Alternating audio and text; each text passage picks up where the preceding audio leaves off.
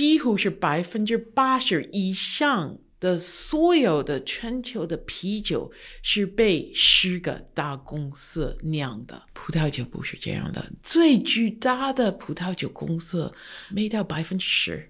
所以，我们的葡萄酒的行业非常非常碎片化。过度推广其实就给了假酒一些机会，就好像中国每一年喝掉的拉菲哦比真正拉菲的产量还要大。哦，当然，因为拉菲就是一个葡萄园，一个国产酒的酒庄的那个庄主。然后盲品的话，它的质量跟拉菲差不多一样。他说：“哦，所以我们的价格应该跟拉菲一样。”我说：“这个是不可能的。现在在中国，那个葡萄酒的市场是白酒的重要度的百分之一呀，我们怎么推广？”你好，我是 Bessie 李倩玲，目前身份是一位投资人。过去三十年，我的职业生涯跨越海峡两岸，几乎都在和广告行销行业打交道。我把自己的商业观察和思考记录下来，通过这本备忘录分享给大家。同时，欢迎你关注我们播客节目的微信公众号“备忘录加”，加减符号的加。期待与未曾谋面的你有更多的交流，一起走进每一个正在发生的商业现场，探索有趣的故事。各位听众，大家好，欢迎收听本期的备忘录，我是主持人 Jenny 刘雨静。这一期和我们一起主持的依然是 Bessy 李倩玲。Hello Bessy。Hello Jenny，Hello 各位听友，大家好。嗯，然后这期我们聊的是一个非常有意思的行业，是葡萄酒行业。那我们请到的嘉宾叫赵凤仪，他是一位葡萄酒大师。他其实个人经历也很有意思，他其实是一名外国人，对吗？对，但是他其实之前是在剑桥教中国的古诗词的。我们就请凤仪自己来讲一下他的经历，以及最早你是怎么去入行这个葡萄酒行业的。哦，好的，大家好，我是赵凤仪，呃，我是葡萄酒大师，而且我个人特别爱葡萄酒，所以你是有品酒的那个 license，那品酒师的 license，对对所以 you're the master of wine，right？Yeah 中国有几个？有四个，四个而已啊。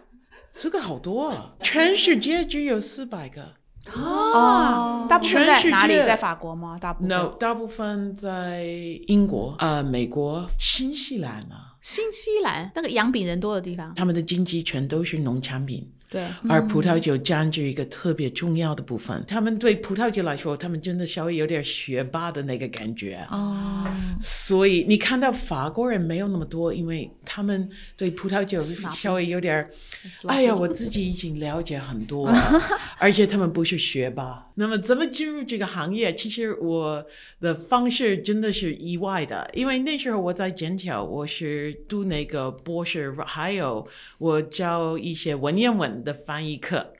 这个文言文的翻译课是直接翻译到英文。哇我没学普通话，就是为什么我的普通话这么那么差，所以这个有点奇怪的。你这个跨级太厉害了吧？就普通话的白话文没学，直接文言文啊？对呀、所以同时我也喝了不少的葡萄酒，而我发现了剑桥大学也有他们自己的葡萄酒队。哦天啊！我们是对对是一个队呀、我们参加葡萄酒的比赛是盲品比赛，哦，盲品哦。所以除了我教课以外，我也去参加他们的品酒会啊，讨论一下，稍微有点不知不觉的变成他们的盲品队长。喝成队长，我不知道啊，我不知道啊。然后我发现了，我很喜欢教人如何品酒。嗯，我个人以为这个比教文言文 放松多了，所以你前辈子是不是李白？我觉得。呃呀，对呀、我真的比较喜欢诗词加啊喝酒哦。我们在剑桥好几年，我一直一直参加这些盲品比赛，嗯还有我教课。然后我的丈夫他有机会去清华当他们的教授，教授因为我跟清华比较熟，我说啊，这个是一个很好的大学，我们应该搬到中国，因为我很喜欢中国。所以我们搬到中国，发现了没有什么用叫文言文翻译到英文的课。所以我想，哎，我的第一个爱好就是叫葡萄酒。嗯，所以那时候那是零七年，我发现了中国没有好多的做葡萄酒培训的人。嗯，所以我们从那个方面就慢慢开始，然后稍微有点意外的就进入这个行业。你因为你是大师嘛，所以你现在的全职是有一个红酒或是葡萄酒的培训班，对呀。然后你是自己在帮别人经营酒庄？我有的时候给开酒庄的人一点资讯。我个人在我的心里还是老师啊。嗯，我很喜欢传播一些信息，嗯，所以我来中国的时候，零七年，我发现了他们没有一个公司专业做这个葡萄酒培训，嗯，因此我决定要开我自己的公司，所以叫龙凤葡萄酒。是因为我叫凤仪，所以我是凤，然后我。跟我的丈夫见面的时候，我发现他是龙年出生了，所以我稍微开玩笑，他属于龙，所以说哦，你是龙，我是凤，我们应该结婚吧？对，我们提这个名字，这个龙凤美酒，然后我从这里开始。但是我发现了那时候很难说服人学习葡萄酒，因为没有好多人喝葡萄酒。好多人问我为什么你不卖酒？嗯，为什么你不开酒庄？为什么你不做国产酒？嗯，我说是因为我对这个不感兴趣，而且我个人以为，如果你叫葡萄酒文化，你必须得比较独立的讲每一款酒的特点啊。所以，如果我需要卖酒，我想我受到这些经销的那些压力，所以我不要这个。你的立场就不中立了，对，所以你是希望用一个非常中立的立场去教育这个这个产业。而且，如果我推荐一款酒，不是因为我有这个销售的压力，我推荐某一款酒，是因为我个人喝过了，我尝过了，而我个人以为这款酒特别好喝。哎，从零七年到现在，你的学生群体大概是一个怎样的群体？会不会有？变化有很大的变化。零七年到我可以说一一年、一二年，大部分的我的学生都是行内的，都是专家的，他们都卖酒，或者他们都要做一些国产酒，或者这样的学生。现在大部分的我们的学生，我可以说超过百分之八十是爱好者。所以这个对我来说是一个了不起的发展，我真的非常鼓励这些爱好者来学习葡萄酒。这个爱好者的定义就是说，他是喜欢喝葡萄酒，他们喜欢喝葡萄酒，所以他们就来上课。那他们喜欢喝葡萄酒，或者说买酒，更多时候是一种社交需求呢，还是说真的就是自己非常喜欢，自己会在家里品酒？超过二分之一是自己的爱好，他们就自己开始喝酒。他们以前在国外留学，嗯，然后。他们慢慢接触这个葡萄酒文化，然后他们发现了他们真的喜欢的那个口味，要了解多一点然后从这个角度就开始。另外一些真的是社会的，他们以为了解葡萄酒是一种非常重要的文化的一部分。嗯，就说跟大家朋友出去吃饭的时候，只有你懂得怎么点酒哇，所以给你面子，对不对？啊，对。很早之前在中国市场，其实葡萄酒在一百块钱以下。在很多人的认知里面，它并不会是一款好的葡萄酒。可是后来我接触到很多人会告诉我说，它的价格其实只是被国内的经销体系给搞上去的。其实一个好的葡萄酒完全是可以卖到几十块钱，你就是可以喝到一个很不错的葡萄酒。所以我想问一下，就这个价格在中国的定价是为什么会前几年会葡萄酒会被炒到一个很高的价格？中国的市场那个葡萄酒的价格稍微有点乱定的，尤其是几年之前，呃，其实到现在还是这个情况。我发现了，在中国的市场，大部分的时候，尤其是十年之前，它的价格跟它的质量没有一丝丝的关系。跟它的包装、跟它的产区啊、跟他们的推广力有关系，而且在中国，我们也有另外一个问题。其实，如果你讨论全世界的葡萄酒的市场，你发现了葡萄酒的利润比例真的很低啊。你去，比如说英国的超市啊，呃，那些美国的专卖店，他们订的那个葡萄酒的利润特别低啊。为什么呢？因为这个是一个快速消费的产品，他们卖的量很大，所以他们可以定的那个利那个利润的比例特别低，来引起更多的消费者买多一点酒。但是在中国，我们有一个问题。那个葡萄酒不是一个大众的市场，它不是快消品，不是快消品。所以做葡萄酒的人，尤其是专卖店，他们的成本很高。尤其是十年之前，因为他们的关税更高，因为他们有没有这个免税的那些合同啊等等，他们的每一个人工的那个工资也很高，因为那时候在中国几乎没有人很了解葡萄酒。然后另外一个是因为。那些卖酒的人，他们基本不太了解如何定价格，所以价格定得很乱。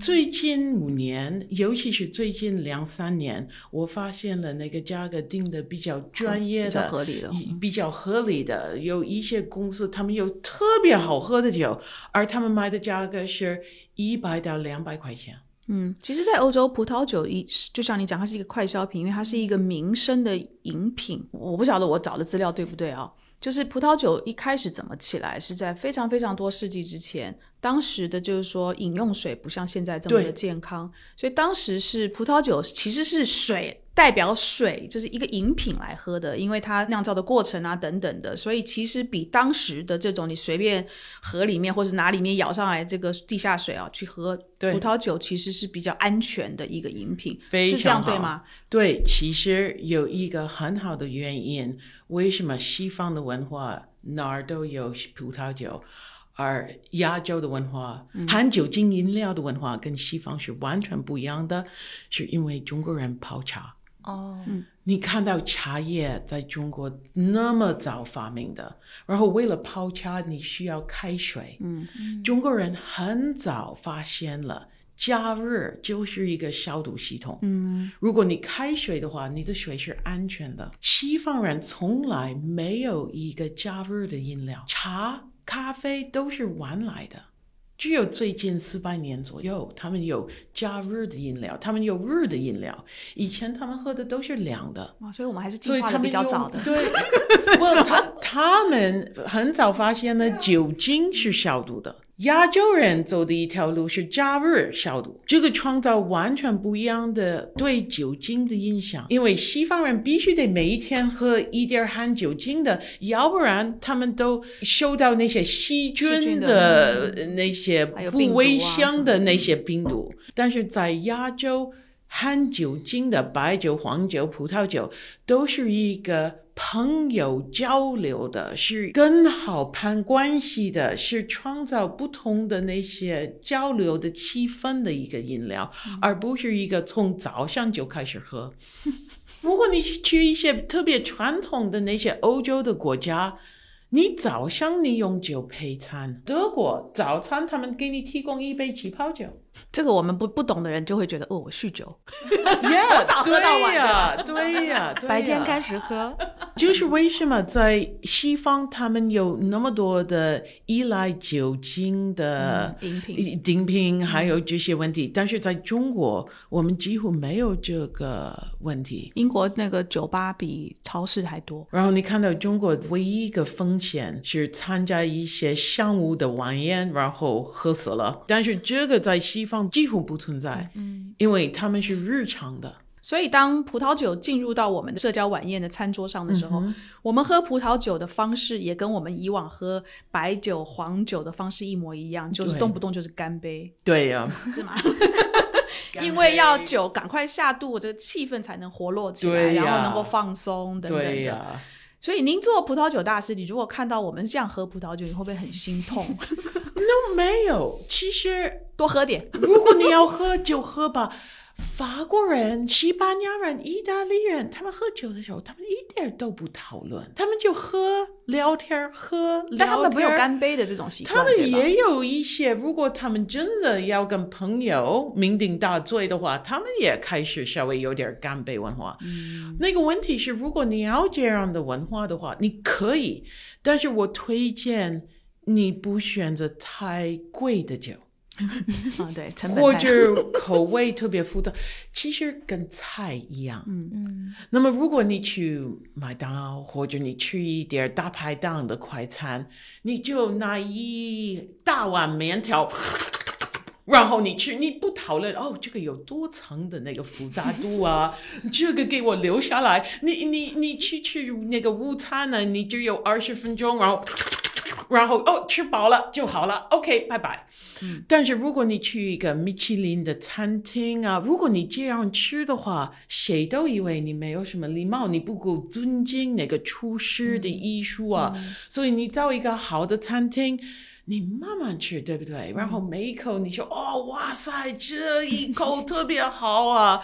你看到这个红烧肉的口感，哇，you know，对，然后然后吃完了之后发现没吃饱，对 对呀，再去大排档再吃一碗面。所以其实葡萄酒也是这样的感觉。对我来说，如果我推荐一个便宜的好喝的、充满了简单的果味的葡萄酒，这个你绝对可以。干杯！如果你要跟可乐勾兑的话，也可以。如果你要加一点雪碧果汁，欢迎你。真的？呀，没问题啊！我不知道为什么那么多人很担心这个葡萄酒文化。嗯。但是我要说，跟美食一样，如果一款酒过了两年、三年的酿造过程，那个酿酒师真的花了好多时间给你提供一个多层的、复杂的、有意思的酒。你不要一顿就说 OK，然后哦继续不在乎这款酒。嗯，我想对这个酿酒师也没有那么好的尊敬态度。你的很特别啊，因为我们大部分如果遇到自称自己对很葡萄酒非常懂的啊，他们是非常对于就你刚刚讲的葡萄酒跟可乐混在一起，或者跟雪碧，他们是很嗤之以鼻的。嗯，然后他们对于大口喝葡萄酒这种行为也是嗤之以鼻。但是你的立场不太一样。你的态度不太。我个人以为葡萄酒是这样的：如果你几乎没有那么知识，你不了解，你犯任何错误，所以你非常开放的喝酒；如果你有一点点的知识，你很怕犯错误。所以你跟哎呀，我应该做这个，应该做这个。然后你看到一些简单的介绍，然后你哦哦，葡萄酒跟可乐，哦，no，这个绝对不应该做。但是其实你学了越多，你越放松啊。葡萄酒不是这个昂贵的、了不起的那些东西。我们用洋酒来做鸡尾酒，为什么不用葡萄酒来做？我告诉你，谁教我怎么把可乐跟干红混在一起呢？不是我的中国的亲戚，因为我是混血儿，是我的西班牙的亲戚。哦，我的西班牙的表妹，她喝的饮料就是干红跟可乐，为什么呢？因为可乐比干红贵，在西班牙，可乐的价格比干红贵多了，所以能提高他们的可乐的质量，也提高他们的干红的质量。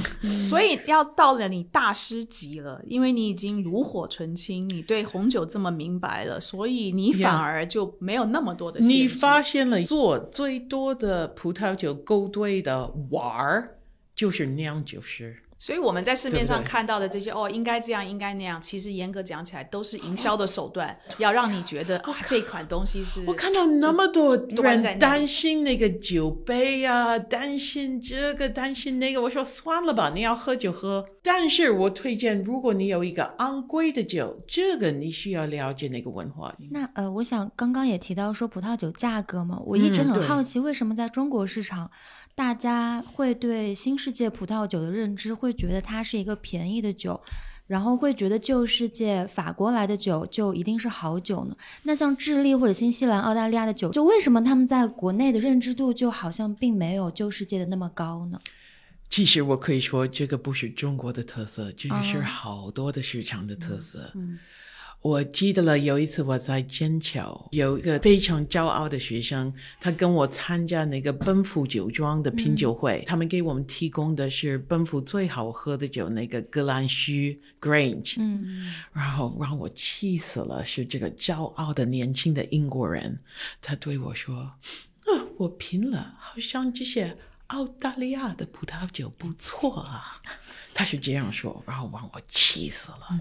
我说每一个国家都有好酒，你为什么看不起这样的酒？因为它是新世界的酒。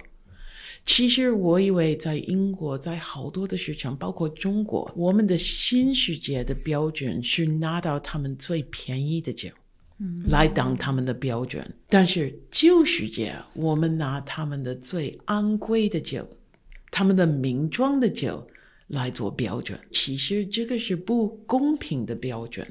如果我们拿到旧世界最便宜的酒、最大批量的酒，跟新世界的最大批量的酒对比的话，绝对新世界的大批量的酒比旧世界好多了。为什么呢？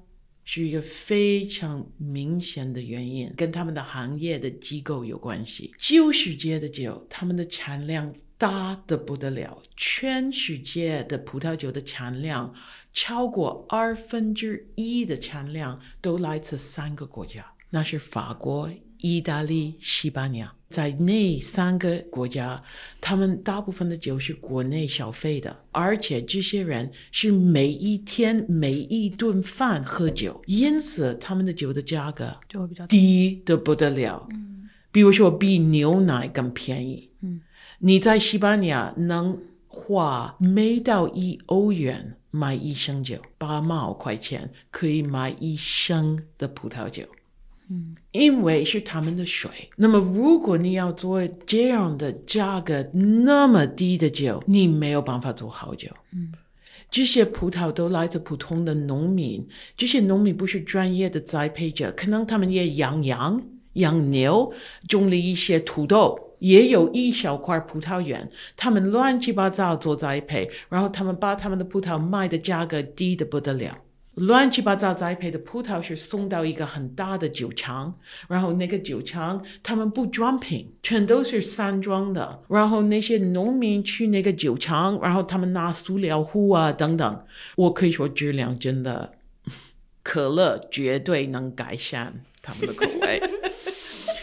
但是新世界是不一样的，新世界没有这个长期的传统的农民。嗯，在新世界，大部分的葡萄园是公司开的，那么公司必须得赚钱。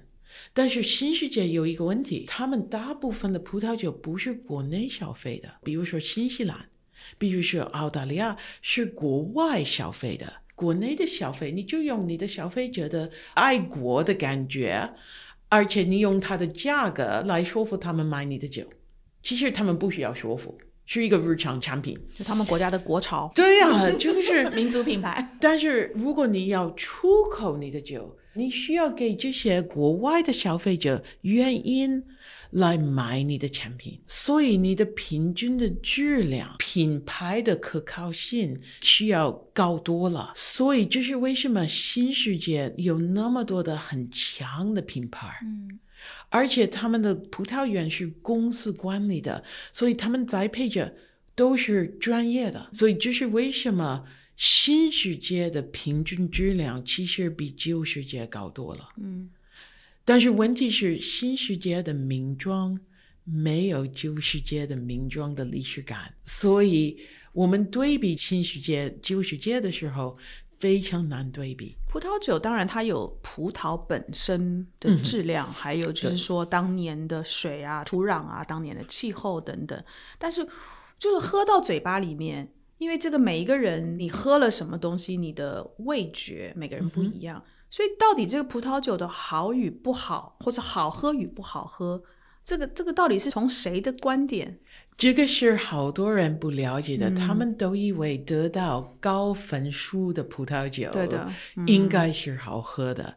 其实好喝跟质量没有神秘的关系。没错，我个人最喜欢喝的都是没有那么高质量的酒。比如说，我特喜欢在家喝一个甜酒，叫 Moscato d'Asti，它的酒精度没有那么高，它是比较容易入口的，比较放松的，有点像啤酒的感觉。感觉，但是我可以说，它的平均的质量没有那么高。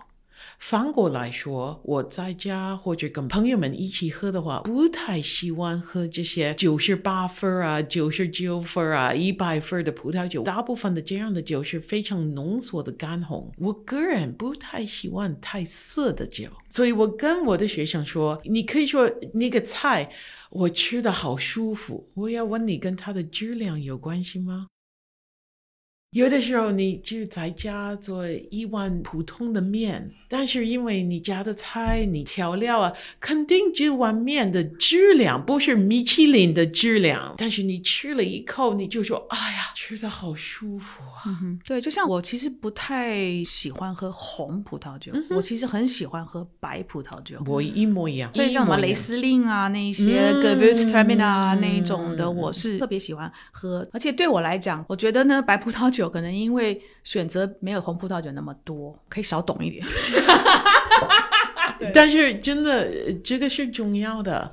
有好多的学生，他们都喜欢买名庄的。名庄是什么？是就是有名的有名的那些酒庄啊。但是大部分的这些酒都是非常浓缩的干红的那些风格，稍微有点涩。嗯。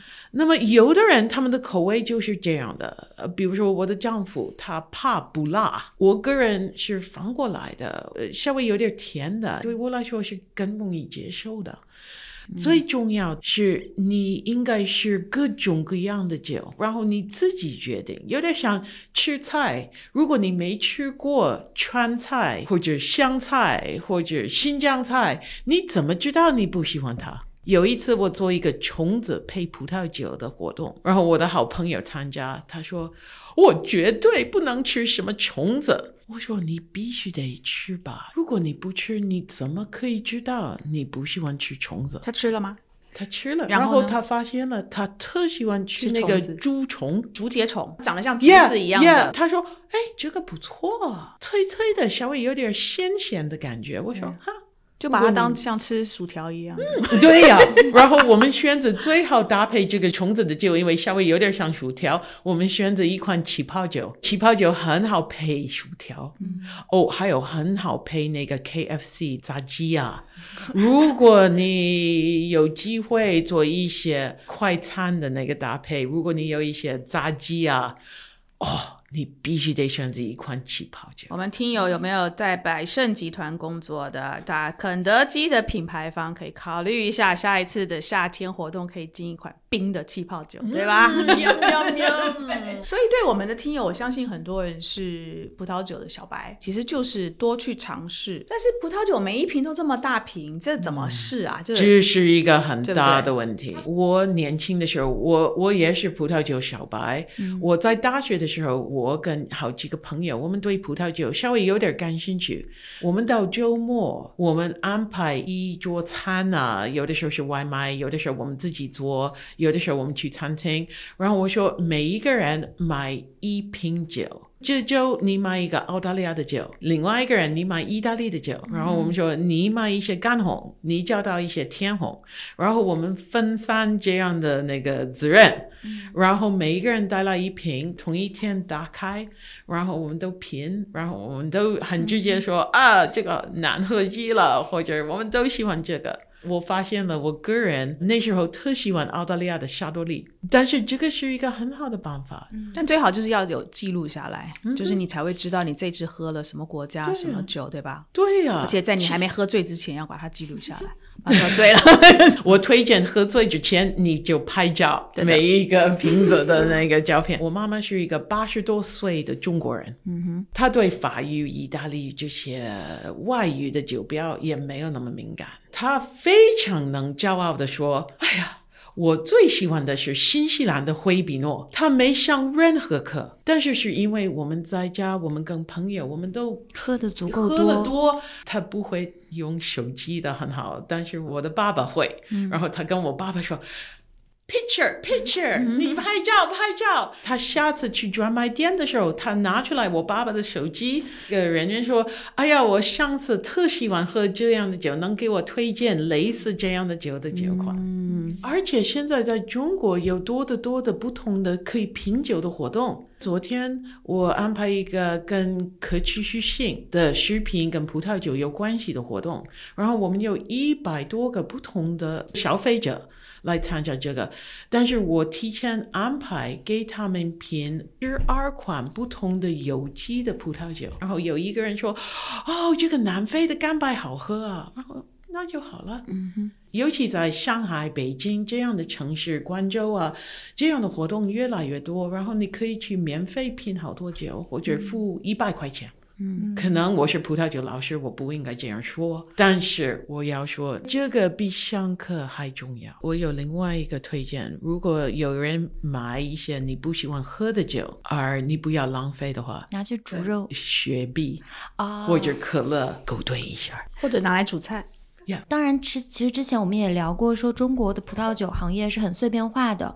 我的观察里面，在新世界里面，每一个国家基本上都有个自己的行业巨头。比如说澳大利亚会有奔富，就是富益嘛。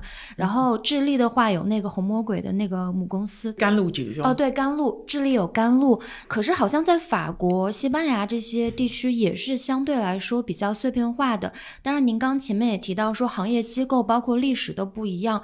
除此之外，有没有一些其他的原因会形成这种区别？还有就是为什么中国的葡萄酒行业也是？比较碎片化的呀。第一个是跟我刚才说的葡萄酒行业的历史跟它的结构有关系，但是另外一个是挺有意思的。如果你看到全世界最巨大的葡萄酒品牌，几乎所有的都是新世界的，就是因为这些大公司他们投资的量很大，所以他们必须得发展他们的品牌。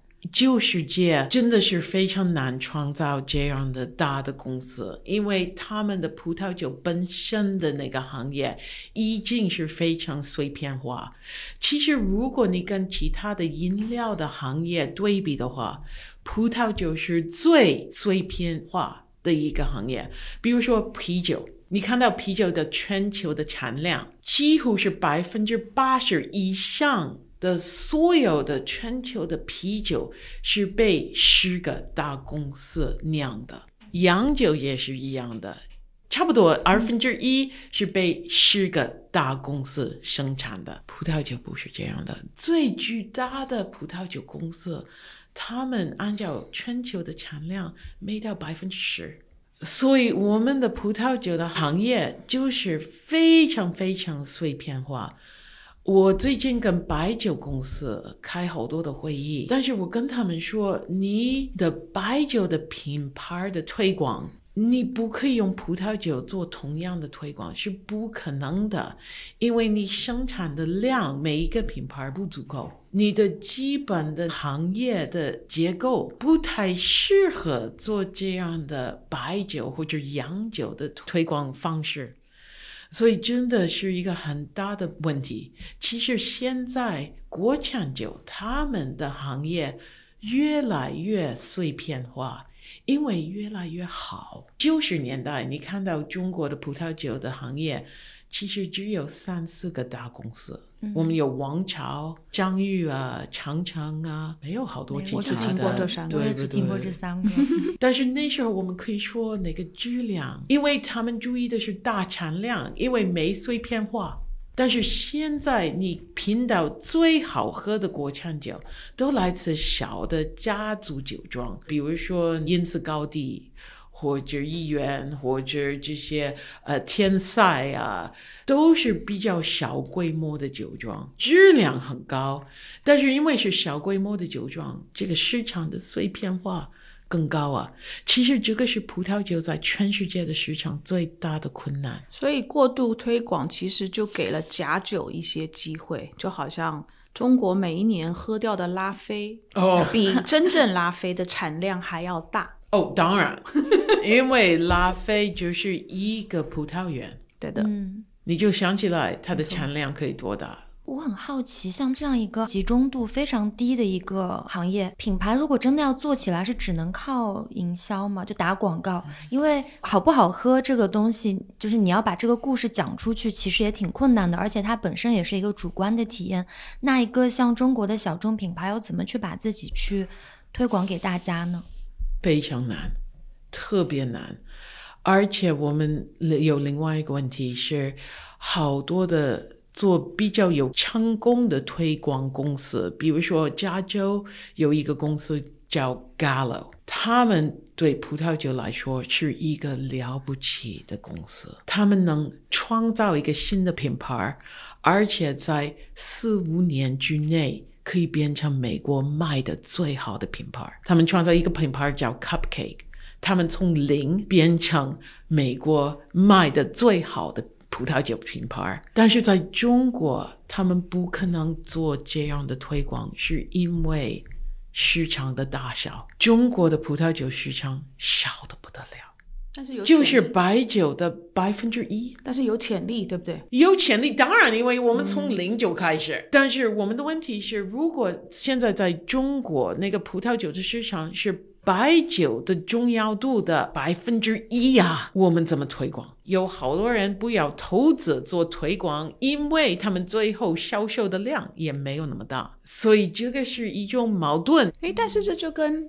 咖啡这个产业一样，我们做过一集咖啡的播客嘛。因为现在中国人均每一年喝的咖啡的以杯数来讲啊，大概是七杯。你知道美国是几百杯，好像是七八百杯。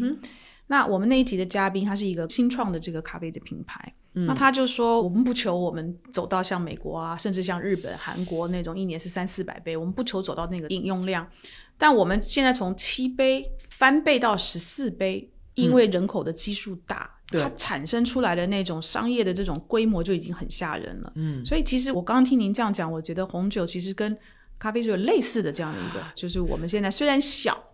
但是其实是可以透过一些有趣的方式把这个产业养大，对不对？呀当然可以，当然可以。但是问题是，现在中国的平均的咖啡消费量已经超过葡萄酒。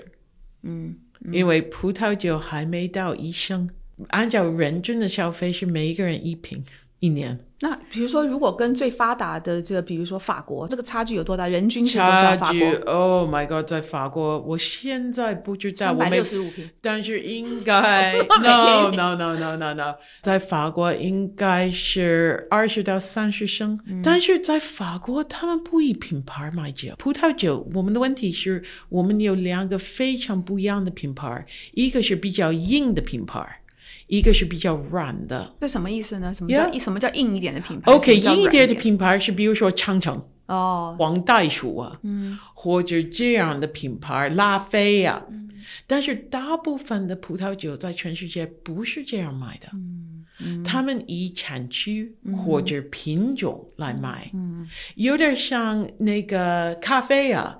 你不说我要这个品牌的咖啡，但是你可以说我要买云南的。所以这是为什么在中国，其实做最热烈的推广，不一定是品牌，而是一个国家的代表部啊，那些代表人、那些协会。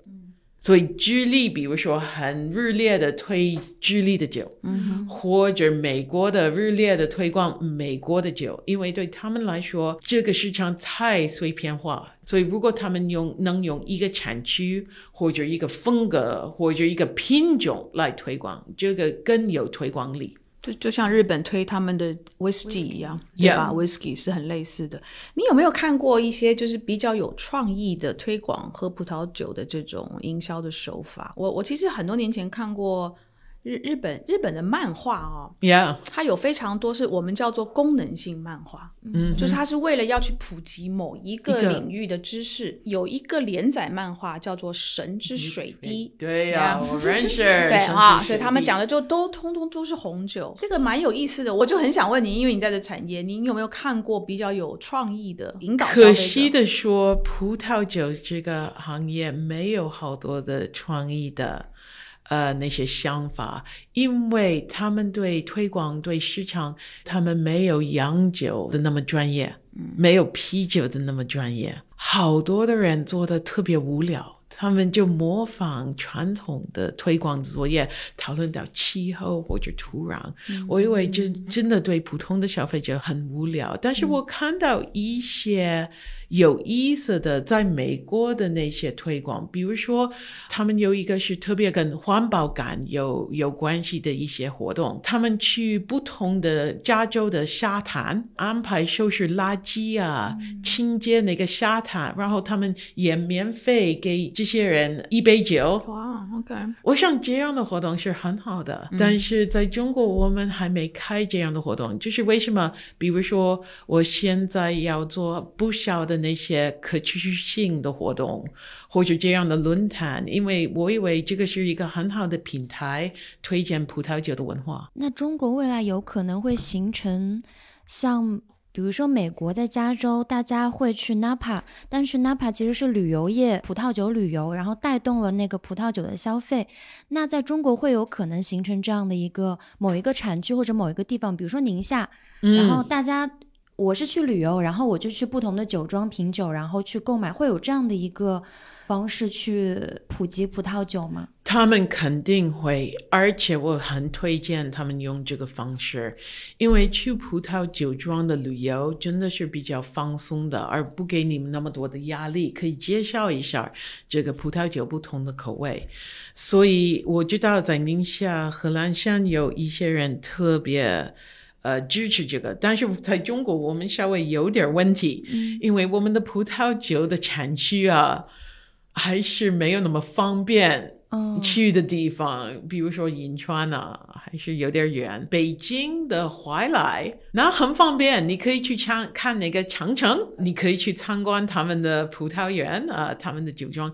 但是，比如说，如果你去银川，你真的需要对葡萄酒稍微有点兴趣，才能去银川参观。嗯，Napa 的好处是它离旧金山。它很方便，非常方便，对不对？你可以一天去一天回。比如说，我可以说新疆有特别好的酒庄，但是去参观他们麻烦的不得了，你需要飞到库尔勒。我打算下个星期我去香格里拉去看非常好的葡萄园，但是你需要去香格里拉，然后你需要开车五个小时到葡萄园。我想对大部分的人，这个稍微有点不方便。会不会和酒庄的数量？也有关系，就是 Napa 的话，酒庄非常多，有各种。那一个消费者其实选择会比较多。那宁夏或者说新疆酒庄多吗？新疆没有那么多，宁夏现在多得多。你可以去参观，比如说，我可以马上想起来六七个不同的酒庄，那足够啊。嗯，我今天我飞山东，我安排一个葡萄酒庄的旅游。然后山东也是比较方便，你飞到烟台，它的附近已经有七八九个不同的不错的酒庄，你可以去旅游。比如说你要去沙滩玩一下，去游泳，你也可以挪一段时间去去看那个，比如说拉菲的龙带，或者安诺啊，或者龙庭啊，他们都是不错的。我想问您关于假酒的事情啊。嗯。就是消我们的消费者，我要怎么样避免喝到假酒？因为我很多时候是连有名的大卖场、五星级的酒店对都会卖假酒、假的葡萄酒。怎么办？非常难啊，非常难避免的。我推荐的是第一个，不要买太多的有名的品牌。另外一个是，如果你要买一款酒，你应该用一个国际的 A P P 搜索一下，这个品牌在国外存在了没？比如说，你找到同一个品牌。美国有，英国有，加州、呃呃，澳大利亚都有这个品牌，应该是国际标准。但是不要选择一个在中国太有名的，比如说奔富或者拉菲，因为这个稍微有点危险。有一个有用的 A P P 叫 The Vino，V I V I N O，这个是一个非常国际化的 A P P。然后你用这个，你拍照。酒标，然后它可以缩到全球的消费者对这款酒的感觉。在中国，我们有一些酒，我不敢说是假酒，不是假的，但是是为了那个中国的市场故意的创造的品牌，而这些酒你不知道它的质量怎么样。嗯，明白。在中国市场，像拉菲或者什么罗曼尼康帝这种非常非常。大家都知道的高端酒品牌，最早是为什么会在中国建立这么大的知名度？和那个商务宴请有关系吗？这个跟葡萄酒文化的有关系，因为这个不是中国的市场，哪儿都有这个影响。但是在中国，这样的品牌特别强，他们的影响特别大，是因为我个人以为中国人比较喜欢大品牌，在西方可能因为他们比较喜欢比较个人的看法，他们比较选择一个没有那么有名的。但是他们可以说：“哎呀，这个是我个人品的酒，我个人喜欢的，给你介绍一下。”他们非常信他们自己的品味，品味。但是在中国，尤其是葡萄酒，没有那么多人很信他们，很骄傲的说我的品味是对的，所以他们用大品牌来宣传这个。有好多人问我为什么我参加活动或者跟朋友见面，我永远不选择任何大品牌。我说是因为我是葡萄酒大师，我认识的、感兴趣的酒都是没有名声的品牌。但是喝起来很好的，嗯，这个比打开一瓶拉菲给我一个满意感。我我认为就是国内的一些大家觉得哇，这个是大品牌，都几乎绝大部分都是被这些红葡萄酒的进口商、经销商炒作出来。我的理解是，拉菲它就是一个酒庄，产能其实是有限的，因为产能有限，所以就是稀缺嘛。所以呢，其实，在国外拉菲的酒本来也就因为产能很小，所以它本来也就喝完了就没有了。好，那你就要等下一年，对呀、但是就是因为这个稀缺，就让我觉得找到了一个故事，找到了一个角度，然后就把这个稀缺性拿来做饥饿营销。就说每一年它就产这么多瓶，我们手上拿了这么多。的产量没有那么少，但是你需要理解也来自专家的那些评估啊。有一个人，一个国产酒的酒庄的那个庄主，他的酒是好喝的，真的。然后盲品的话，其实它的质量跟拉菲差不多一样，所以他说：“哦，我们盲品这款酒，它的质量跟拉菲一样，所以我们的价格应该跟拉菲一样。”我说：“这个是不可能的，为什么不可能的？它的质量很高啊。”我说：“因为你没有名声啊，人没有一个理由花那么多钱买你的酒，所以你需要了解怎么发展你的市场，才能卖的拉菲贵。所以享受葡萄酒最好的就是挑选你自己觉得顺、喝了顺口的对酒，而不要迷信品牌、饥饿营销。但是其实跟衣服也是一样的，尤其是开始对时尚感兴趣的人，他们买的全都是名牌。嗯，然后他们发现了，其实有好多的，比如说中国本地的设计人，他们做的服装做的很好看，在所有的市场都是一样的感觉，就是在葡萄酒这个趋势是特别强的，因为好多人他们不敢买葡萄酒，或者他们不敢试葡萄酒，因为葡萄酒比服装可怕。进入门槛高一点。但是我我跟人说，你怕去一个餐厅，你怕去卖服装吗、e the terror of wine。我想问你最后我的最后一个问题哈你喝酒，然后你又吟诗嘛，对吧？或者你自己在比如说喝葡萄酒的时候，你最喜欢的一首中国的古诗是哪一首？葡萄美酒夜光杯。但是我说语言琵琶马上催，但是不是是我的闹钟马上催。醉卧不是下场，是教室，君莫笑。古人讲课，居然回。那我有最后一个问题，嗯就是，OK 呃，现在很多品牌他们会因为会讲餐酒搭配，对呀那中餐的话，很多品牌会试着把所谓的洋酒和中餐做一个搭配的推广。那你觉得，一个是有没有推荐的比较适合和中餐搭配的葡萄酒品牌？还有就你觉得这个模式它怎么样？哎呀，时间不足够啊！我已经拍了一个纪录片，关于中餐跟葡萄酒的搭配。